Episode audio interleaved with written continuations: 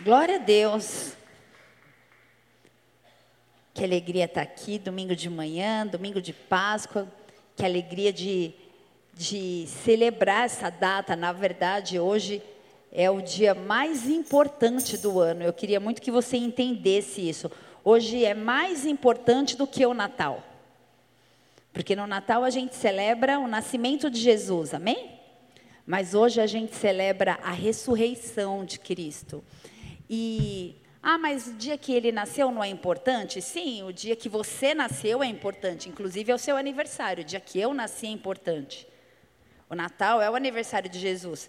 Só que mais importante vai ser o dia que a gente partir dessa para melhor, porque não importa muito como a gente começa, mas sim como a gente termina. E Jesus, ele podia não ter terminado bem. Ele podia em algum momento ter se desviado do plano estabelecido pelo Senhor. Ele lutou até a cruz, ele lutou pela vida. Ele em algum momento disse: Senhor, afasta de mim esse cálice, mas que seja feita a tua vontade. Ele lutou pela vida e ele acabou morrendo. Mas houve um grande propósito nisso, amém? Porque ele vive porque ele ressuscitou, porque ele morreu, mas ao terceiro dia ele ressuscitou, a gente pode crer no amanhã. Posso ouvir um amém? Glória a Deus. Vamos orar. Pai, eu quero pedir que o Senhor permaneça aqui nesse ambiente de glória onde os céus estão abertos, onde a tua glória manifesta, aonde o Senhor dá ordens aos teus anjos a nosso respeito, quantos forem necessários, anjos da palavra, anjos de adoração, anjos de cura, anjos de restauração, que haja, Senhor, em nome de Jesus, uma atmosfera condensada pela manifestação da tua presença, que haja liberação de dons, que haja liberação daquilo que o Senhor tem estabelecido para cada família, para cada filho do Senhor aqui nessa manhã, que acima de todas as coisas o seu nome seja exaltado e engrandecido, e nós queremos celebrar a Páscoa nesta manhã, Senhor. Por isso nos dá entendimento que a palavra seja rema, seja eficaz, seja poderosa e possa trazer vida para as nossas vidas. Nós oramos te agradecendo por quem tu és e porque o Senhor está aqui. Em nome de Jesus, se você concorda, diga amém. Glória a Deus. Glória a Deus. Hoje é dia de festa, né? Não sei como que é lá na tua casa. É, eu tenho dois filhos, a Sofia e o Richard. A Sofia já está acostumada, mas o Richard ainda não. Então ele, mãe, você não compra ovo? Eu falei, não, filho, eu compro, mas eu não compro nessa data de comércio, onde um ovo que vale 15 conto paga 70, 80, não me rendo a isso. Deixa depois passar a liquidação, a gente vai lá, em vez de um, eu compro quatro. Aí vocês comem ovo. Não vou comprar quatro, porque eu sou meio chata com, com doce lá em casa. Mas eu já estou ensinando a eles. A Sofia, ontem eu, eu nem percebi, ela estava falando com alguém, ela falou: Ah, minha mãe só compra na promoção. Aí eu falei, olha, ela entendeu, né? Ela, daí, ah, você ganhou ovo, que ovo você ganhou, que bichinho que vem no ovo. E a gente ensina que, o, que Páscoa não é chocolate, amém? É, Páscoa não é columba pascal, não é chocolate, não é nem ovo, até porque coelho não bota nem ovo, né? E, na verdade, eu acho que Páscoa é espinha, uns quilos a mais, estou brincando. Mas faz parte, sim ou não? De quem come muito chocolate, sim. De fila no mercado para comprar ovo, vocês me perdoam falar isso? Eu acho uma santa ignorância pegar a fila para comprar ovo, para esconder e falar que foi um coelho que levou. Que cultura é essa que nós estamos nos rendendo? Não dá para a gente aceitar isso. Eu não me rendo. Eu não cedo a cobrança das crianças. Eu permito participar de amigo chocolate na escola. Também não sou surtada e louca. Mas eles precisam entender o que é a Páscoa. E eu quero compartilhar isso com vocês nessa manhã, amém? Então, o coelho não bota ovo. Essa história, eu vou falar um pouquinho da onde veio essa cultura para a gente entender e explicar para os nossos filhos. Porque não é para você proibir, é para você explicar. Né? Eu vi, meu marido estava conversando com a minha filha ontem, fiquei tão orgulhosa, amor, de ouvir aquele bate-papo, né? Para ela não ver um youtuber doido lá, que todos os adolescentes veem. E aí ela falou: "Tá bom, pai, eu não vejo mais". Ela falou: "Não". Ele falou: "Não é que eu não quero que você veja. Eu quero que você entenda porque não é para ver. ó, eu vou assistir com você e vou te falar. Isso daqui, ó, ele está contaminando, falando mal do país, falando mal é, é, de Cristo, falando mal de, de, honrar e respeitar os pais, quebrando princípios que a gente vive. Então, como é que você pode gostar de um cara que fala contra tudo aquilo que a gente vive? E aí ela precisa tomar a decisão de ela não, não querer assistir, porque se eu proíbo, depois ela vê escondido, e isso para mim não é interessante. Amém? Então vamos lá. O coelhinho, essa história chegou no nosso país mais ou menos em 1700. Ela foi trazida por imigrantes, ela é a história, né? Por imigrantes alemães. O coelhinho visitava as crianças, escondendo os ovos coloridos que elas teriam que encontrar na manhã de Páscoa. Quem já foi atrás de ovo escondido na sua casa? Minha mãe fazia até as patinhas no chão, falava, gente, né? E a gente acreditava. E aí, se alguém falasse que não era o ovo, ela ficava muito brava, né? Então é uma cultura vindo da Alemanha, vindo de fora, não é nem nosso isso. Tem uma outra lenda também que conta que uma mulher pobre coloriu alguns ovos e escondeu em um ninho para dar aos seus filhos como presente de Páscoa. E quando as crianças descobriram o ninho, viram um coelho passando perto e daí acharam que era o coelho e aí ficou essa história.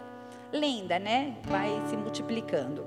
Mas para entender um pouco mais o significado da Páscoa, é necessário voltar aqui para a Idade Média e lembrar dos antigos povos pagãos europeus que nessa época do ano eles homenageavam uma deusa com D minúsculo chamado Ostera, que em inglês quer dizer Easter, que quer dizer Páscoa.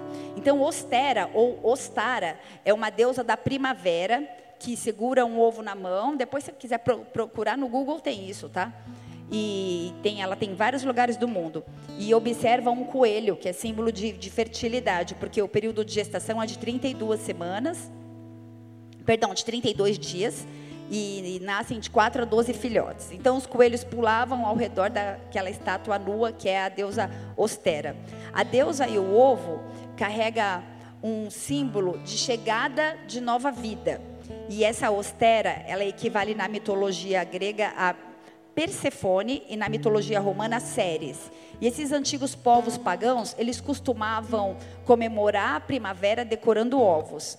E esse costume de decorar e de dar presente na Páscoa surgiu lá na Inglaterra no século X, durante o reinado de Eduardo. Olha, ir à igreja domingo de manhã também é cultura, né?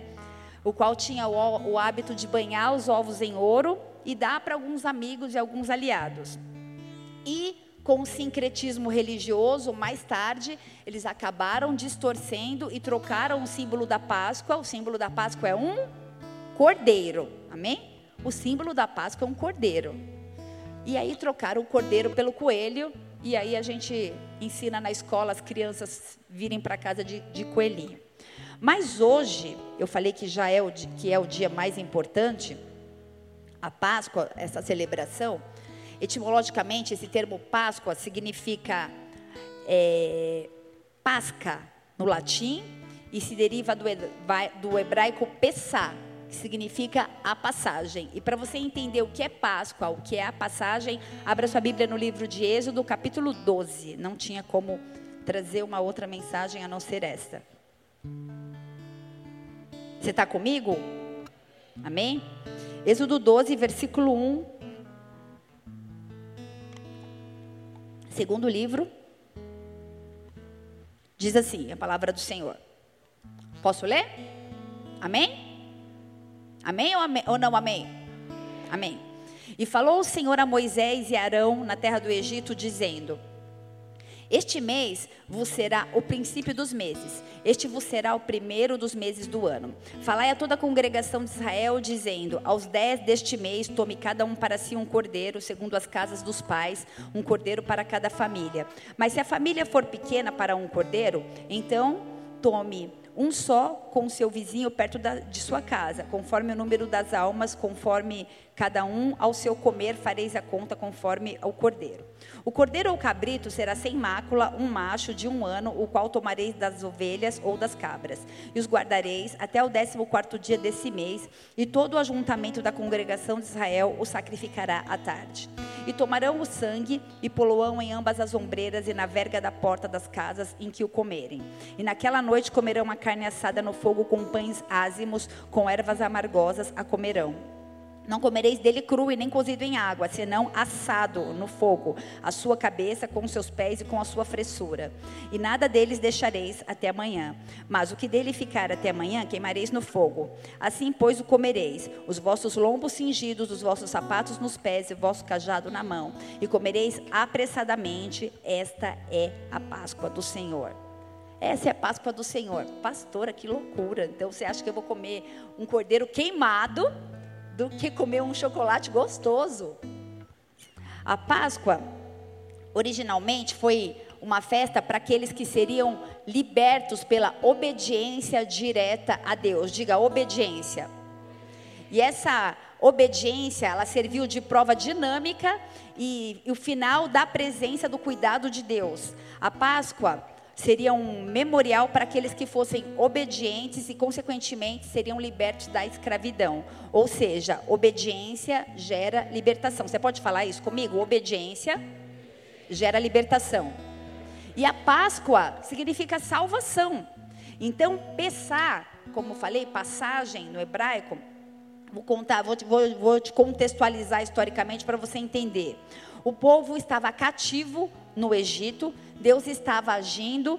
Havia nos capítulos anteriores, depois você procura ler na, na, na, sua casa, é muito interessante que você conheça a história.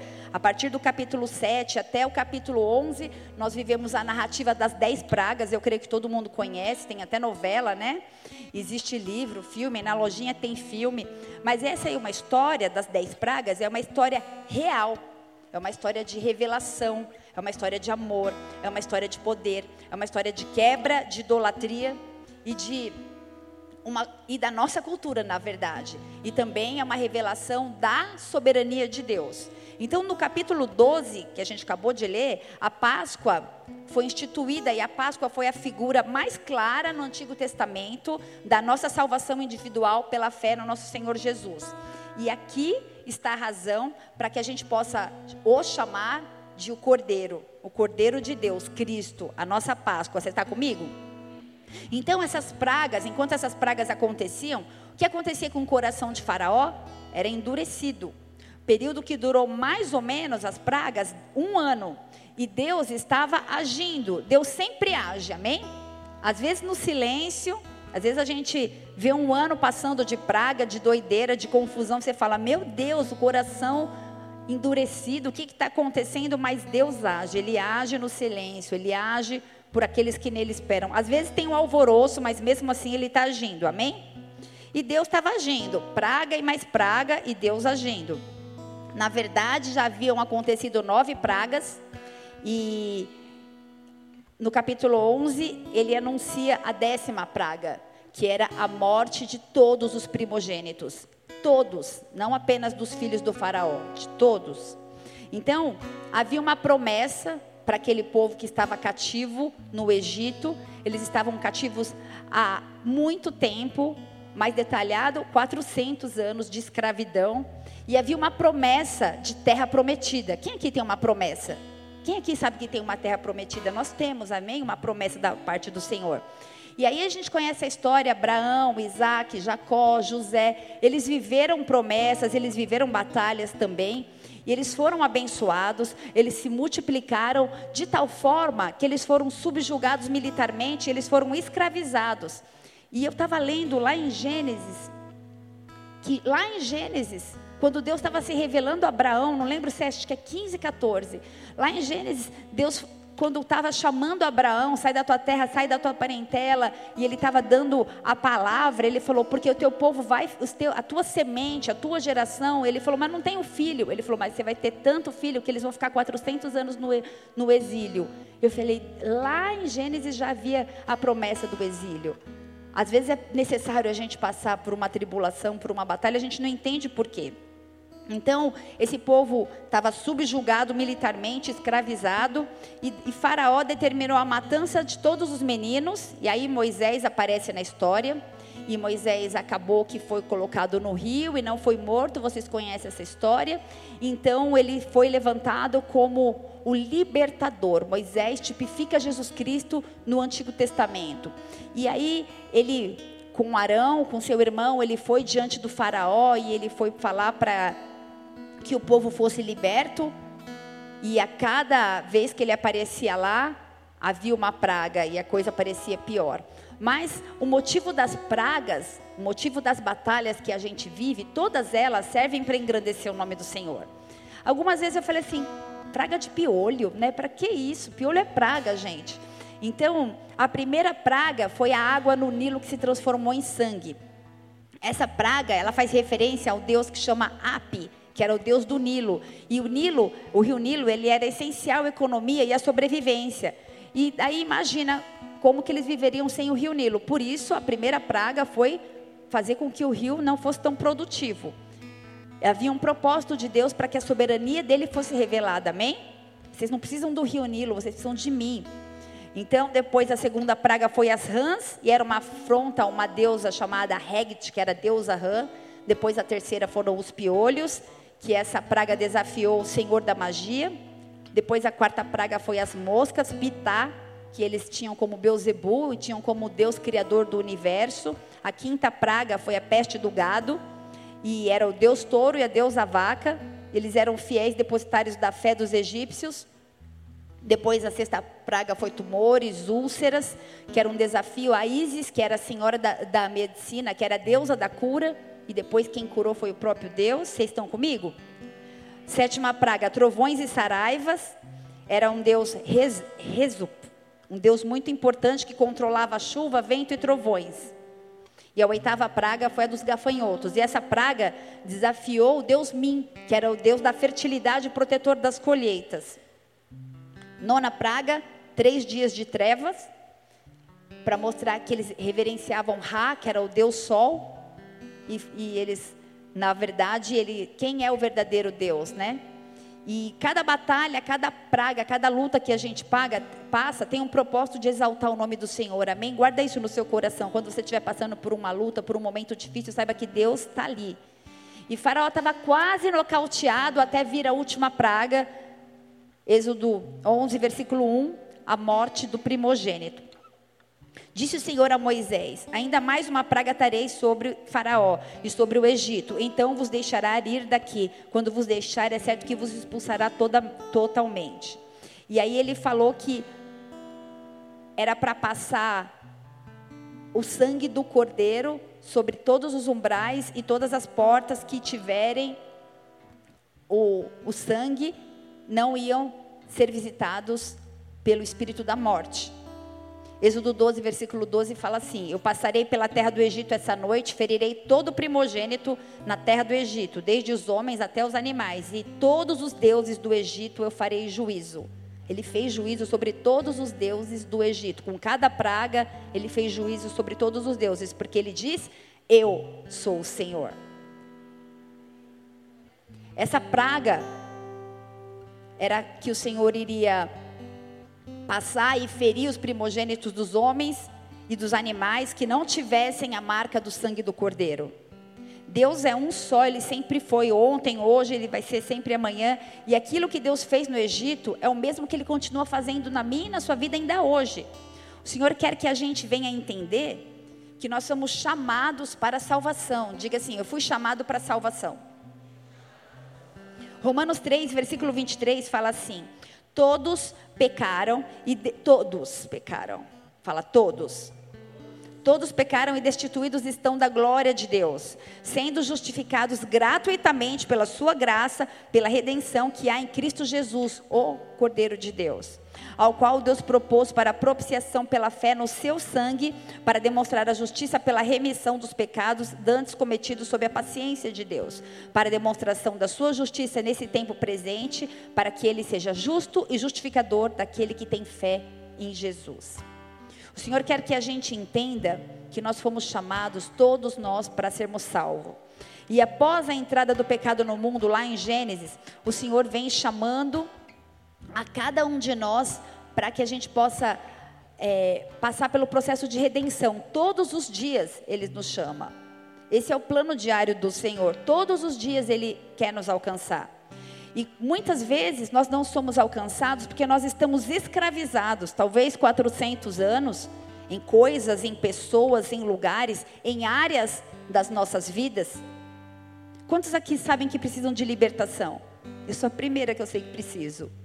É preciso muita humildade para admitir que precisa de, de, de libertação, para admitir que precisa ser salvo.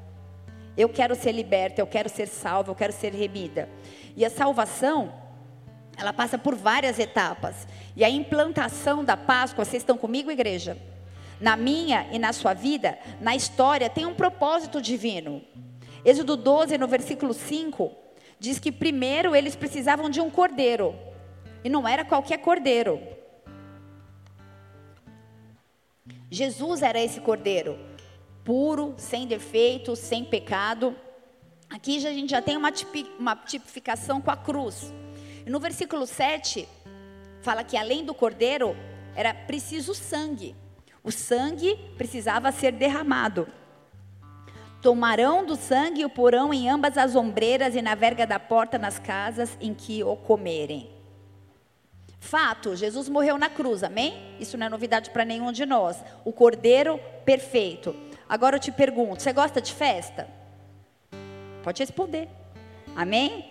Então, festa só é festa quando a gente participa, sim. Não adianta a gente ir numa festa e, e, e ficar só a noite inteira olhando, não participar, não interagir, não comer, não beber nada. Se a gente não participar da festa, a gente é um coadjuvante ali. Então, hoje nós estamos aqui porque nós fomos convidados para uma festa. Você foi convidado para a Páscoa, amém? A passagem, nessa manhã a gente vai fazer uma passagem, em nome de Jesus, de uma vida onde havia escravidão para uma vida de liberdade, amém? Seja lá onde for que haja escravidão ou, ou haja apegos, vai haver libertação. Então, a morte de Jesus na cruz simplesmente a morte não traz salvação. Jesus morreu na cruz, mas apenas a morte dele na cruz não traz salvação. Ah, foi necessário derramar do sangue. E é necessário também que eu tome posse desse sangue derramado, que eu participe dessa festa. Não apenas, não adianta apenas eu observar Jesus na cruz e me compadecer e falar: "Ai, que lindo, Jesus morreu por mim". E OK, isso não me traz a salvação.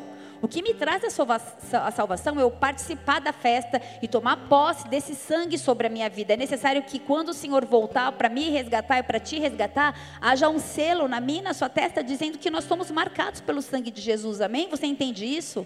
Isso é a coisa mais séria que você já ouviu em toda a sua vida. E Deus disse: pega o sangue do cordeiro, aplica nas portas. Não adianta apenas matar o cordeiro. Não é suficiente apenas a morte do cordeiro. O sangue só teria valor se fosse aplicado. O sangue só salva a alma se for aplicado. Amém? Nem todo sangue vertido na cruz pode salvar uma alma, a não ser que ele seja aplicado. Êxodo 12, versículo 13 diz: Porque quando eu vir o sangue, eu passarei sobre vocês. É necessário que ele olhe para mim e para você e veja o sangue. Não apenas que a gente entenda o sangue, mas que esse sangue esteja sobre nós. Então, não são os sentimentos, nem o valor pessoal, nem o seguir todas as regras, nem vir ao culto domingos. Não é isso que traz a salvação. O que traz a salvação é o sangue, diga o sangue.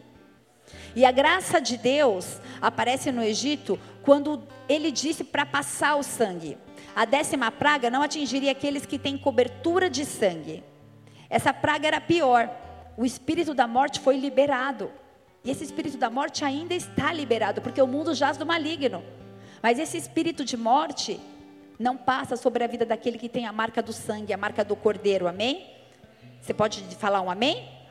A Páscoa, ela só pode ser celebrada por aqueles que obedecem, porque senão ela vira uma mera comemoração de comprar chocolate e comércio. A Páscoa só pode ser comemorada por aqueles que passam o sangue no, no umbral, na entrada da sua casa. E a obediência traz libertação, obediência traz vida. Você está aí? Então a Páscoa era um julgamento de todos os deuses do Egito, era a declaração final do poder de Deus. O mal passaria direto pelas casas marcadas com sangue. Isso era uma aliança, isso era a graça. Jesus quer me cobrir, quer te cobrir com o sangue dele. Não importa o que você fez, não importa se você é perfeito, Ele quer te cobrir com o sangue dele. Não importa que tipo de pecado você tenha cometido no passado, não importa o que você fez no verão passado. Importa que Ele quer passar o sangue dele sobre a mim e sobre a sua vida. E naquela noite não havia um justo sequer no meio dos hebreus, nem injusto nos meios, no meio do, do, dos egípcios, só existia o sangue. Não adianta ser bonzinho e crer em Jesus, é preciso ter o sangue. O kardecista, o espírita, o judeu, o ímpio, eles têm Deus, mas Deus não os tem. Como você sabe que você tem Deus? Muitos evangélicos têm Deus, mas Deus não os tem. Por que você tem Deus? Porque existe uma marca do sangue sobre a sua vida, amém? Só temos Deus se essa marca, senão é mera tradição, é mera cultura. Cultura de ir à igreja. Aquele que tem Jesus, Deus transforma. E aqueles que entregam a vida para Jesus, possuem o sangue sobre a sua vida. E aqueles que não entregam, não possuem o sangue. Então a gente precisa participar da festa, aplicar o sangue, amém? Então vamos jogar o sangue aqui no povo. Era assim no Velho Testamento, né? Matava lá e, e aspergia sangue em todo mundo. Mas hoje a gente entende que nós vivemos o tempo da graça. E tudo que aquilo que estava escravizado pode passar a ter posse desse sangue. E isso é fé, e isso é graça. A gente não é merecedor. Talvez você esteja pensando assim: eu fiz tanta coisa. Eu preciso mesmo matar um animal para compensar os pecados que eu fiz. Eu preciso desse sangue de verdade. Toma posse pela fé. Amém? O Senhor fala: Bendito aquele que não viu e creu. Você não precisa ver o sangue, você sabe que Jesus morreu na cruz, isso é um fato. Toma posse desse sangue sobre a sua vida. A palavra diz, Efésios 2,8: somos salvos por meio da graça. Isso não vem de nós, é dom de Deus. Não há nada que eu e você possamos fazer para ser salvos. Então a gente não vai mais a partir de hoje, em nome de Jesus, aceitar nenhum tipo de acusação de que nós não somos dignos, não somos merecedores, até porque a gente não é mesmo. Mas o sangue dele nos justifica. Amém? O sangue dele nos justifica entrar no santíssimo lugar. Amém, pastor? Então eu entendi. Eu quero sangue, eu aceitei Jesus. Isso basta? Deus diz que não. Êxodo 12, versículo 8. E tomarão do sangue e poloão em ambas as ombreiras e na verga da porta das casas em que o comerem. Tem que comer também. E naquela noite comerão a carne assada no fogo com pães ázimos e com ervas amargosas a comerão. Versículo 7 e 8. Ele está dizendo que não basta matar o carneiro, o cordeiro, é necessário passar o sangue e é necessário comer a carne. É preciso deixar Deus entrar dentro da gente. É preciso deixar que Ele venha nos transformar. É preciso se alimentar e deixar Ele agir. Posso ouvir um amém? O mundo percebe quando a gente muda. Nós às vezes não, mas as pessoas que estão com a gente falam: tem algo diferente em você. Você fala: eu tenho comido uma carne diferente. Primeiro vem a salvação com o sangue e depois vem o alimento. Primeiro a gente aceita Jesus como Senhor e Salvador, a gente toma posse desse, desse sangue. Depois precisa ter comunhão, essa é a comida. Precisa ter adoração, precisa ter vida cristã e precisa ter serviço. Diga serviço. Por isso, em nome de Jesus, você que está aí sentado, crente gordo, põe a mão na obra. Tem muita coisa para a gente fazer. Ele fala para a gente compartilhar o cordeiro com o vizinho, não fala? Isso remete evangelismo. A gente precisa não apenas se fartar desse cordeiro, mas repartir com o próximo. Se todo mundo compartilhasse com o seu vizinho, já estava todo mundo ganho para Cristo. É tempo de servir, é tempo de colocar a mão no arado. João 6, versículo 54 diz assim: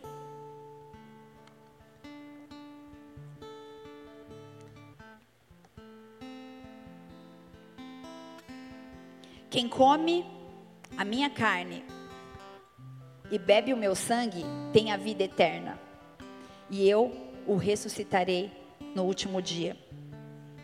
Porque a minha carne verdadeiramente é comida, e o meu sangue verdadeiramente é bebida. Quem come a minha carne e bebe o meu sangue permanece em mim e eu nele. Assim como o Pai que vive me enviou e eu vivo pelo Pai, assim quem de mim se alimenta também viverá por mim. Este é o pão que desceu do céu. Não é o caso de vossos pais que comeram maná e morreram. Quem comer esse pão viverá para todo sempre. Tem que comer a carne, tem que retirar o fermento. Fermento é um símbolo de pecado. Fermento sempre representa um pecado na, na palavra. E é preciso eliminar se a gente deseja comer com Deus. Lançai, 1 Coríntios 5,7 fala: lançai fora o velho fermento. Por isso foi necessário comer pão sem fermento. Comer a carne, retirar o fermento, colocar ervas amargas. Porque Cristo provou o cálice amargo por mim e por você. O cordeiro, ele não podia ser comido cozido e nem cru, ele tinha que ser queimado, sofredor, passado pelo fogo, com ervas amargas. Existe um propósito para tudo. Às vezes a gente lê e fala, não estou entendendo. Nada deveria ser deixado. Deveria ser comido às pressas, sem quebrar nenhum osso. E a gente sabe que Cristo sofreu o que sofreu na cruz, mas nem o osso dele foi quebrado. No versículo 5, 15 fala, de Êxodo 12, comer pão, com, com pães asmos. As festas dos pães asmos eram, eram pão sem levedura. Vocês estão comigo? Amém? Sem levedura, sem fermento. Amar a Deus é uma escolha entre o pão com fermento e o pão sem fermento. Amar a Deus é uma escolha entre o prazer e a meditação, entre a oração, a santificação. O maior jejum que você pode oferecer a Deus é o jejum de pecado, de fermento. E pecado é rebelião. E rebelião, ela elimina privilégios do corpo. Coloca para mim Êxodo 11, 11 não, 12. Que versículo eu tinha falado? 11.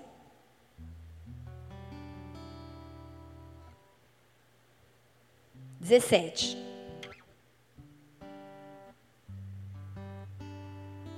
Quatorze. É 14. Êxodo 12, 14. Aí. Este dia vos será por memorial e, cele e celebrareis com solenidade ao Senhor nas nossas gerações, celebrarei por estatuto perpétuo. Sete dias comerei pães asmos, são a, é a festa dos pães asmos.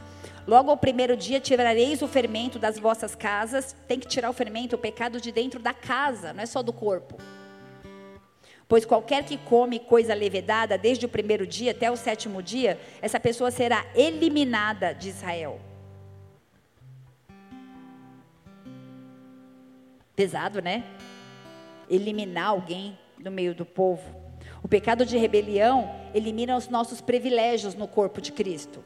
Qualquer que come alimento levedado vai ser banido, vai ser cortado de Israel. O pão sem fermento é um pão que, que cozinha rapidamente, porque Deus estava preparando o povo. Esse povo tinha que caminhar no deserto. É preciso que a gente esteja abastecido com pão sem fermento para a gente poder dar conta do deserto que provavelmente eu e você ou estamos passando ou ainda vamos passar. Saber que o Senhor está conosco, mesmo ali no meio do, do deserto. 1 Coríntios 5, 6 fala assim: Não sabeis que um pouco de fermento leveda toda a massa. É um pouquinho só que estraga toda a massa. Então não tem como eu tirar quase todo o pecado da minha vida. É sim, sim, não, não. Eu preciso fazer escolhas. Senhor, separa pessoas que estão fazendo escolhas aqui nessa manhã, amém? Espiritualmente, Deus fala sobre fermento, o pecado que entra no meu e no seu coração. 1 Coríntios 5, versículo 7, diz assim: Limpai-vos, pois, do fermento velho, para que sejais uma nova massa, assim como estáis, sem fermento, porque Cristo, nossa Páscoa, foi sacrificado por nós. Por isso, façamos a festa não com fermento velho, nem com fermento da maldade, da malícia. 1 Coríntios 5, 7. Mas com pães ázimos da sinceridade e da verdade. Deus fala nessa noite que não dá para ter mais fermento em casa, amém? Vocês estão comigo? Não é para jogar o pó royal fora do que chegar em casa, mulherada. Pode deixar o pó royal lá. Mas é um dia de faxina, amém? O teu trabalho não precisa de ter fermento. A tua família não precisa de ter fermento. Teu ministério não precisa de ter fermento. A tua igreja não precisa de fermento, porque um pouquinho de fermento leveda a massa inteira. O teu deserto não precisa de pão com fermento. É tempo de perdoar. E Jesus fala para a gente se acertar, para a gente cuidar do nosso coração, cuidar da nossa salvação, para a gente comer esse pão asmo, comer as ervas amargosas. Uma representação da escravidão, do duro trabalho que eles tiveram no Egito, que ficou para trás. A gente não tem como esquecer o que passou. São as nossas raízes. Ontem você ia na balada, fumava, bebia, enchia a cara, e hoje chega uma pessoa assim, e você escarnece dessas pessoas que estão escravizadas, só que a gente esquece que um dia a gente foi escravo também. Você está aí? Onde está o amor e a misericórdia? Nós não podemos nos fechar em nós mesmos. A gente teve um evento muito legal. Lá no. Esqueci o nome do clube. Ipanema. Sabe que eu fiquei feliz? Entre aspas, não me julgue. Tinha gente fumando lá. Eu falei, é isso. Não era uma festa de crente que eu queria. Tinha gente lá fora bebendo e depois entrava. Eu falei, é isso. Acertamos. Porque esses que precisam. Ele veio para os doentes. Não adianta a gente ser uma igreja que se fecha em si mesma. Amém? E eu fiquei tão feliz de ver um evento como aquele. Falaram para a gente que tinha mais de 1.600 pessoas adorando. Óbvio, tinha muita gente crente, mas tinha muita gente que não era. Tinha muita gente sendo restaurada, celebrando, participando da festa. O Senhor te chama para participar da festa, amém? Você não é um coadjuvante. Vem servir. A gente tem Ministério da Assistência Social, a gente visita lar de idosos, a gente tem tanto trabalho, o culto não se resume na pregação e no louvor e na oração final. Tem ministério de comunicação, preciso tanto de web designer, preciso tanto de gente para trabalhar, servir. Ah, meu dom é, é nas redes sociais, então vem trabalhar. Meu dom é cuidar de crianças. A gente tem domingo à noite uma média de cento e poucas crianças. Tem igreja que não tem isso de membro, a gente tem de criança. Tem tanta coisa para fazer. O ministério de intercessão, o ministério de boas-vindas os atalaias. Faça parte da festa. Para de chegar e sentar na janelinha e ficar dando tchauzinho só, sair na foto. Falei, eu quero participar. Ontem a pastora Eli, ela deu um testemunho aqui. Ela é minha amiga de longa data. E no segundo filho dela, ela fez uma cesárea e deixaram uma, uma, uma tesoura cirúrgica dentro dela.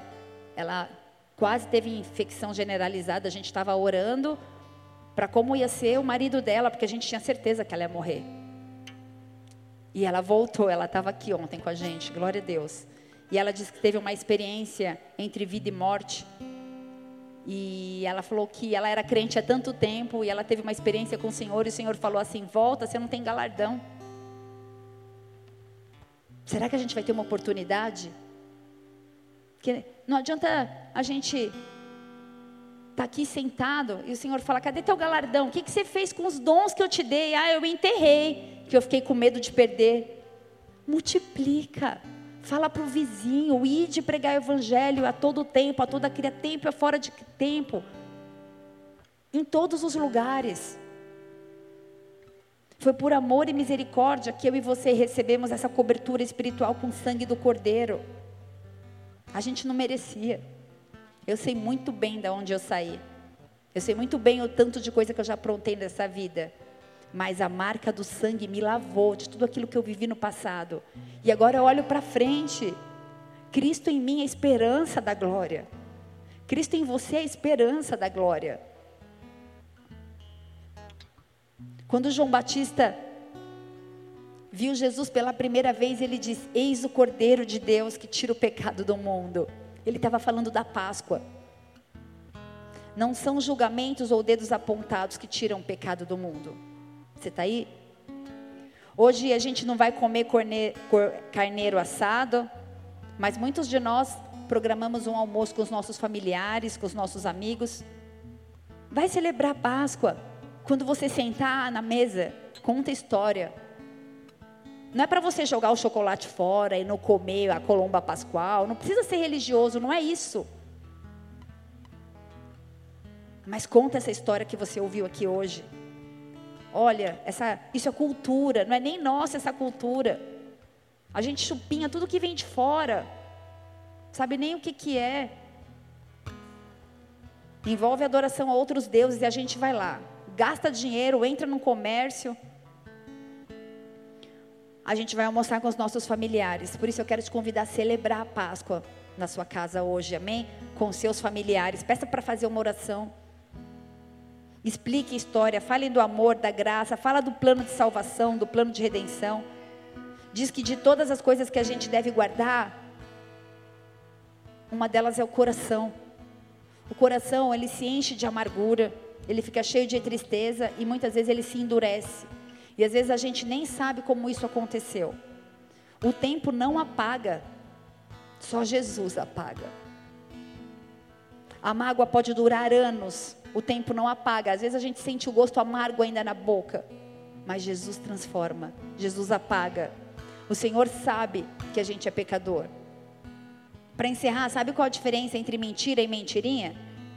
Mentir é pecado. E os mentirosos, diz a palavra, não herdarão o reino de Deus. Mas aquele que mente, ele se arrepende, então ele, agraça, ele agrada a Deus. Mas aquele que mente, diz que é mentirinha, esse está pecando porque quer pecar, porque ele está consciente que isso não agrada a Deus, ele está se justificando.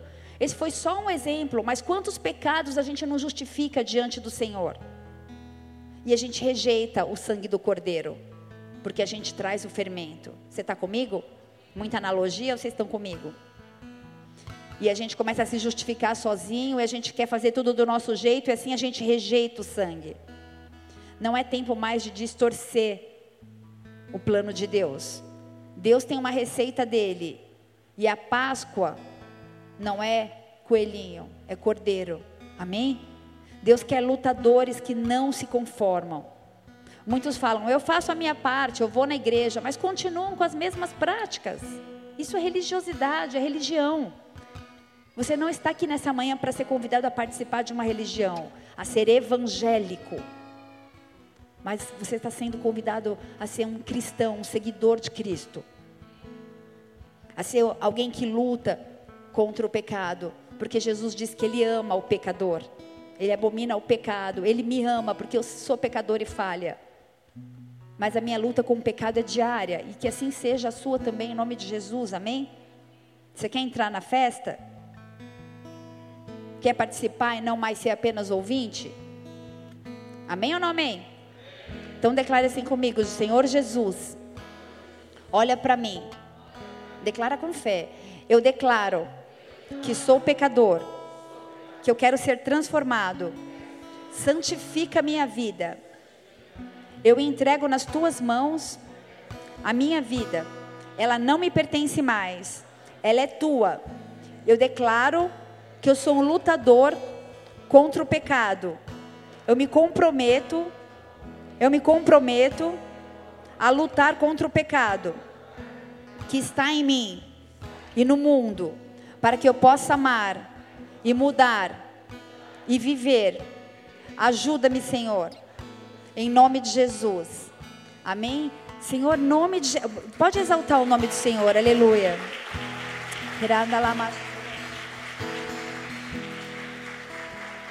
Com essa declaração você já está participando da festa. Você já é um participante da festa. Essa é, é tudo, só isso. Sim, só isso. Não tem que fazer nada. Só crer que isso que você declarou foi com fé. E você já é um participante.